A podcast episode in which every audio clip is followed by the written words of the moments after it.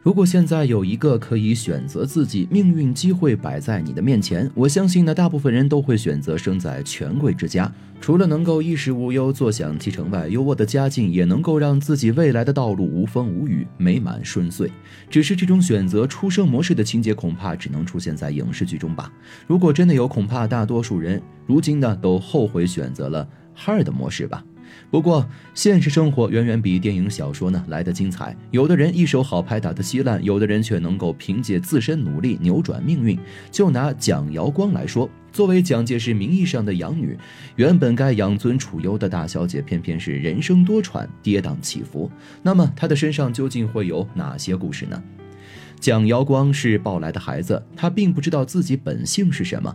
早年时，廖仲恺带着夫人何香凝去广州平民医院参观，正赶上一对华侨夫妇在那家医院生了个女儿，托付给医院。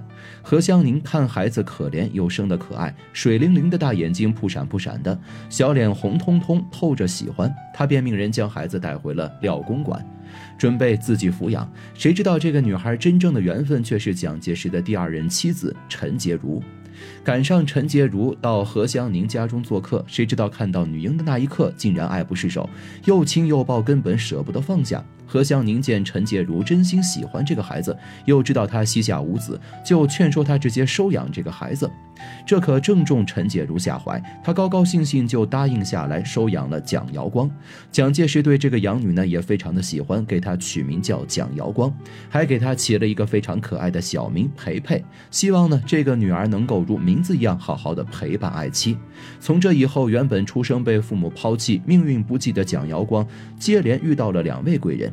终于是成了陈洁如的养女，可以说蒋瑶光从弃儿摇身一变成为了蒋家的大小姐。命运给她关上一扇门，又打开了一扇窗。只是这样的好运很快就被另一个女人打破了。没错，这个女人就是宋美龄。自从宋美龄出现，蒋介石的魂儿都要被勾走了。他和陈洁如的感情在权力和财务面前不值一提。为了能够和心心念念的三妹结婚，为了能够攀附上四大家族，与他们结成牢不可破的关系，蒋介石将他的计划告诉了陈洁如。得知丈夫心思的陈洁如一开始根本接受不了，差点昏死过去。可是蒋介石一边花言巧语的哄骗，一边以死相逼，苦苦相求，最终陈洁如妥协了。在陈母的斡旋下，蒋介石。做出允诺，承诺自己会在五年之内与陈洁如复婚。而现在，陈洁如必须远赴美国，协助他完成政治联姻。在远渡的轮船上，陈洁如听到广播电台中传来的新闻：蒋介石在报纸上公开宣布自己与原配毛福梅离婚，另外两人呢并无婚约，已断绝关系。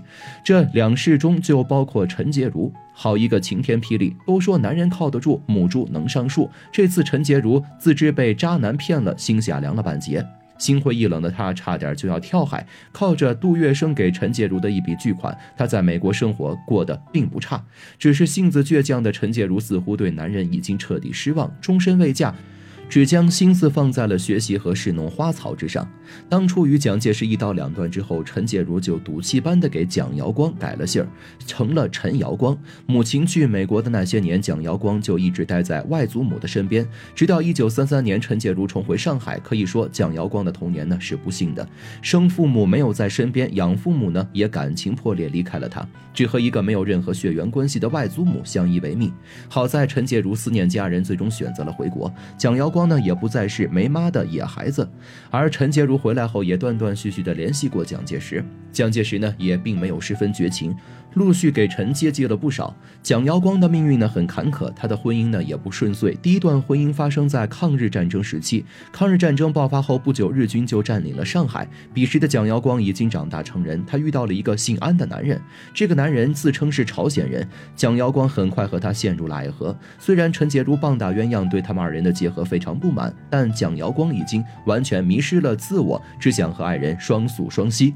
不过母亲的反对，毅然嫁给了这个朝鲜人，还生下了两个女儿。谁知道抗日战争胜利后，丈夫竟然消失不见了。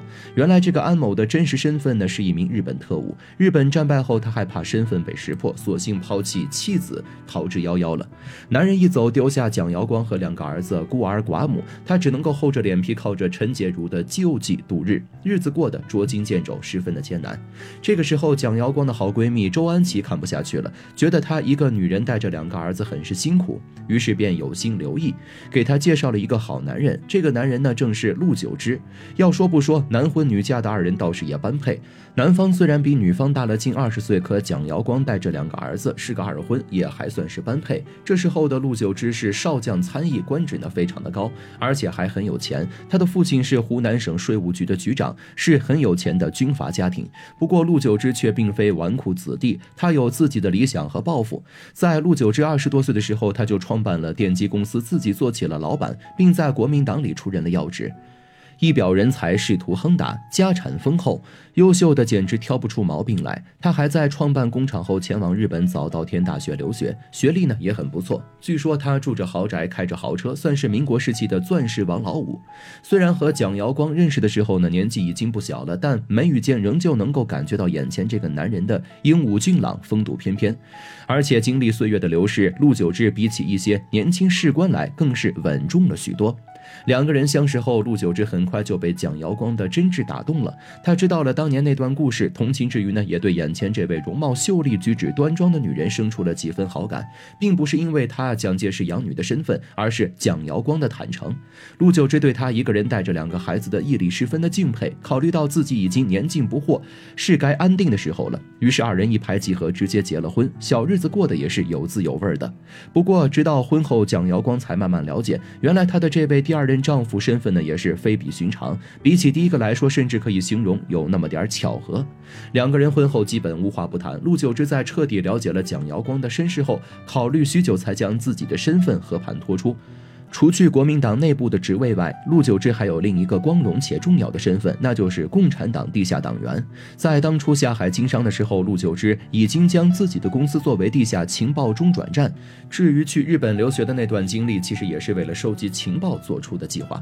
蒋瑶光知道了丈夫的真实身份后，虽然惊讶，可并没有向蒋介石告发。但是陆九之却没能够逃过牢狱之灾，因为改造日报的关系，陆九之呢被牵涉到了国共两党之间，后被中统。秘密逮捕，关押到了陈果夫的别墅里。蒋瑶光得知丈夫被抓，因担心陆九之在牢狱中受苦，跑去哀求母亲，又让母亲陈洁如联系了蒋介石，希望他可以赦免自己的女婿。蒋介石对陈洁如呢，本就是心怀愧疚，这次念在往日情分的面上，最终还是释放了蒋瑶光的丈夫。新中国成立后，陆九之得到了组织的重用，工作繁忙，经常出差，可生活倒也平静。后来陈洁如在香港去世，蒋瑶光通过多方协调，终于赶往香港，为母亲料理了后事。母亲留下的财产，他也尽数继承。其后，原本应该返回上海的蒋瑶光，却因为国内外条件环境的差异，最终选择定居在了香港。不过，他与陆九之却并没有离婚。那个时候，大陆与台湾、香港的地区的关系呢，还比较敏感，通讯也是弯弯绕绕，好不麻烦。夫妻俩联络寥寥，直到蒋瑶光年逾六十，她才和丈夫再次团圆。不过这次见面，陆九之并没有在香港停留很久，两个月之后又悄悄回了上海，继续过着异地夫妻的生活。蒋瑶光这一生经历了不少的跌宕起伏，有雪中送炭的福气，也有平地一声惊雷般的厄运。就像被陈洁如收养成为蒋介石养女来说，这样的离奇经历对于一个普通人来说，一辈子都遇不到。可是这样的好事，照样呢也会被半路出来的宋美龄彻底打破。更别提第一任丈夫，自以为是真爱，没想到结婚生子之后才认清了对方的嘴脸。